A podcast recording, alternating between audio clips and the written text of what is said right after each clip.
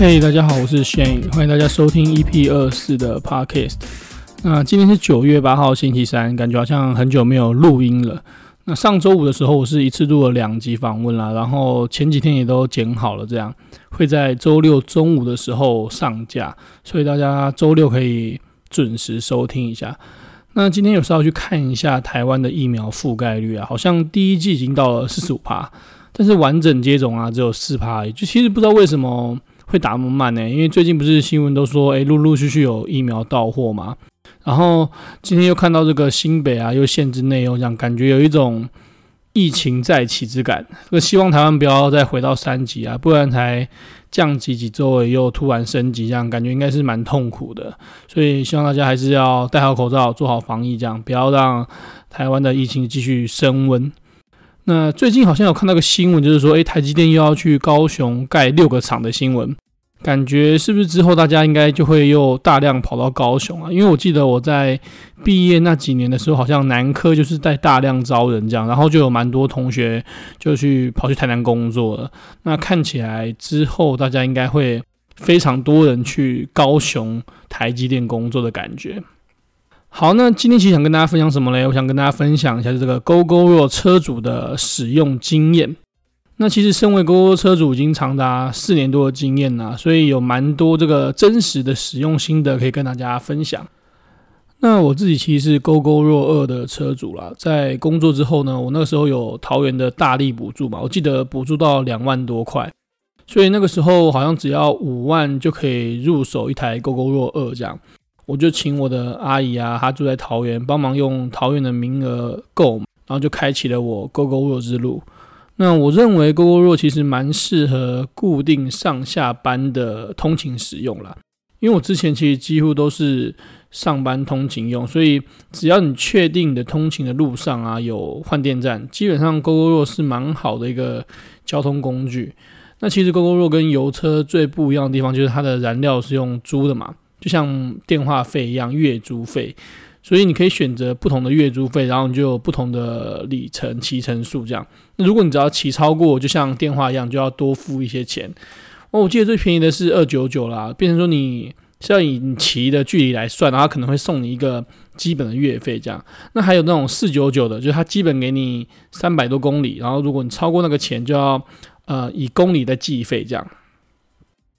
那我记得在上去好像还有一一九九啊，然后就是你可以骑到三千多块的电池费，然后要骑到三千多，应该是要跑到业务啦，或是你骑来当这个 foodpanda 之类，才有可能骑到这么多的钱。那我之前在三重啊，骑车骑到这个新北产业园区通勤，大概十五分钟的路程吧，然后周末有时候可能会出去，大概就是一个月五六百块的电费啦，不会到非常贵这样。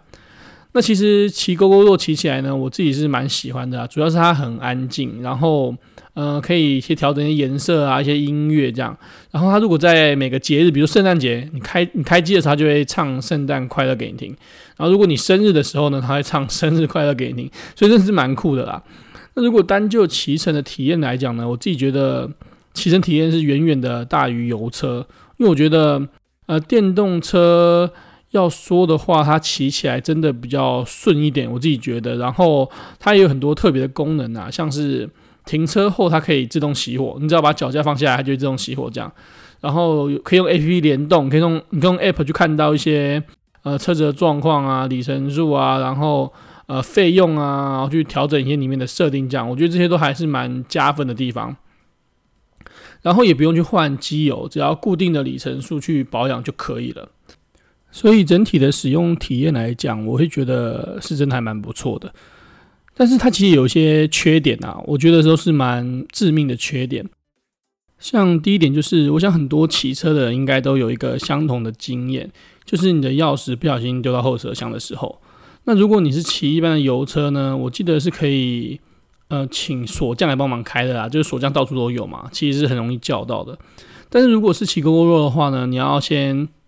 呃，运气好的话，你可以看你的手机有没有连到。那如果你手机有连到的话，你就可以救到你的车，你可以用手机开启你的后车厢。但是有时候它的手、它的蓝牙连线啊，其实没那么稳。有时候你会发现，诶，明明之前有连，可是突然可能就断线了。那这个时候其实是一般的锁匠是没办法帮你开你的钥匙的，所以他就你就必须要去抠这个 GO GO 的道路救援才可以来开启。那他抠抠道抠这个道路救援呢，其实是要等的，因为它其实就是每一家的维修店，它可能有固定的工程师可以在某些时段出来帮你维修，但是因为人数就没有，可能就没有像这个一般锁匠那种到处都有这样，所以就是要排定时间。那第二个就是说，他每次出门救援一次呢，就要收九百多块的这个出勤费，所以是相当相当贵的啦。那有时候想说，那我不如就多打几只钥匙。那其实在我那个时候还是这种按键式的钥匙锁，我知道现在换成卡片式的啦。那如果你买一只按键式的钥匙锁呢，其实是要一千多块的，所以你其实也买不下去，就好像太贵了这样。但我想现在换成卡片式应该就再好一点点啦。所以这是第一个我觉得比较大的缺点。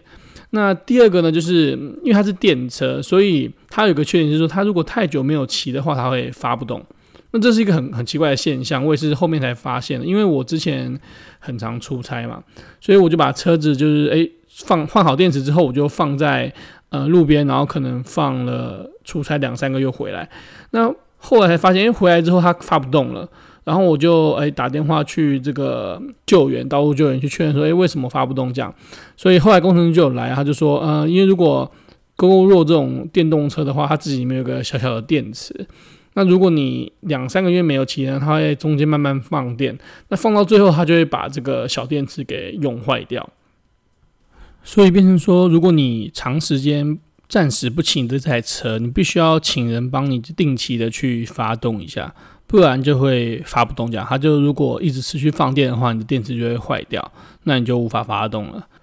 那在第一次遇到这个状况的时候，我就是请道路救援嘛。那那个时候运气比较好，就是刚好有一个替换的方案，然后工程师就帮我用了，所以那一次的换小电池其实是没有收费的。但其实，在之后又遇过了一两次这个状况，那那个时候就已经没有方案了嘛，所以我好像就付了一千多块，快两千块才换掉个电池，加上工本费这样。所以这边就提到的就是说。在 Gogoro 的使用上啊，不管是叫一些服务或是维修的部分上，都要比较高的花费。这样，那提到这个钱的部分啊，其实在使用的这几年中，还有换过链条。那它的链条也是相当贵，就是我之前骑过几次，发现有一阵子可能是下雨的关系，还是说可能空气比较脏吧。就我之前住在泰山的时候，不管怎样，反正就是呃那一阵子我的链条。一直卡住，就它会变成就是生锈卡住这样，那变成说你在骑的时候就会很大的声音，很吵，然后会一直震动，然后那个时候就换掉，就换成黄金链条，然后也花了就是两千多块，然后目前还没有再发生过啊，就是说这也是另外一笔花费。所以简单来说呢，虽然这个 Gogoro 骑乘的体验非常好，但是在维修上啊，或是一些嗯道路资源的部分啊，就会远远的超过这个油车的花费。那我想应该很多车主都有同感啦，就是诶，虽然在某些地方可能有省到钱，但是如果一遇到维修的话，基本上就是会直接远远超过油车的花费这样。那这点就是我自己觉得比较该改进的地方啊，就是它后面普及后，应该它的维修费用啊，跟一些零件的费用，应该要再调降一点才是。因为在呃续航力啊，或是一些维修的部分，也还没有比油车好，纯粹就是呃赚那个体验的感觉这样。那我当然知道很多人可能想要换电车啊，换 GoGo 的人，还会顾虑到一个换电的问题啦。那针对这个换电问题，我自己就觉得比较不需要担心，因为基本上，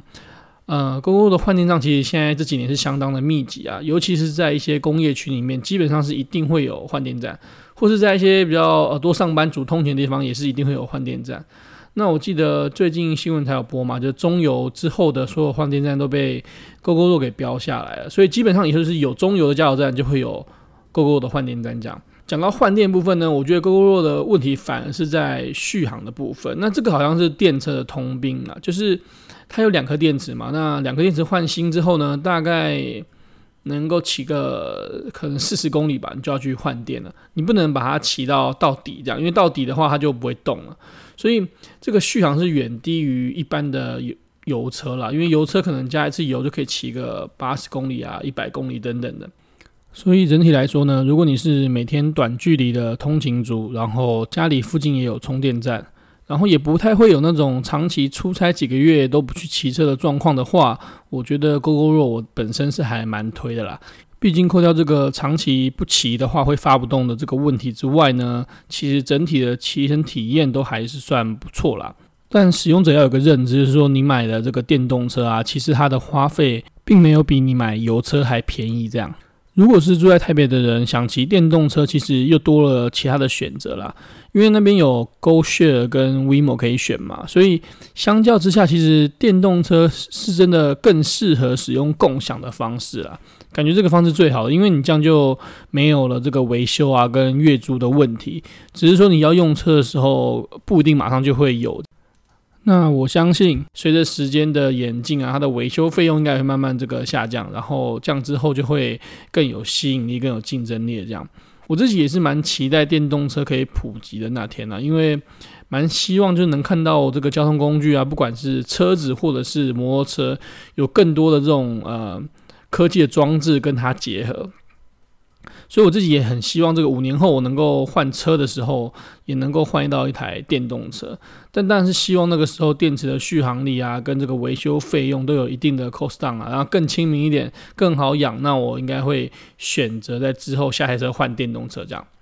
好，那今天就这样吧。今天这集算是非常震惊啦，把这个四年的 Gogoro 车主经验呢，就是一五一十的跟大家分享。那如果大家喜欢我的频道呢，记得订阅跟分享给你的亲朋好友。那这周六中午也会上传新的一集访问专题，大家要记得准时收听。那大家就这样吧，晚安，拜拜。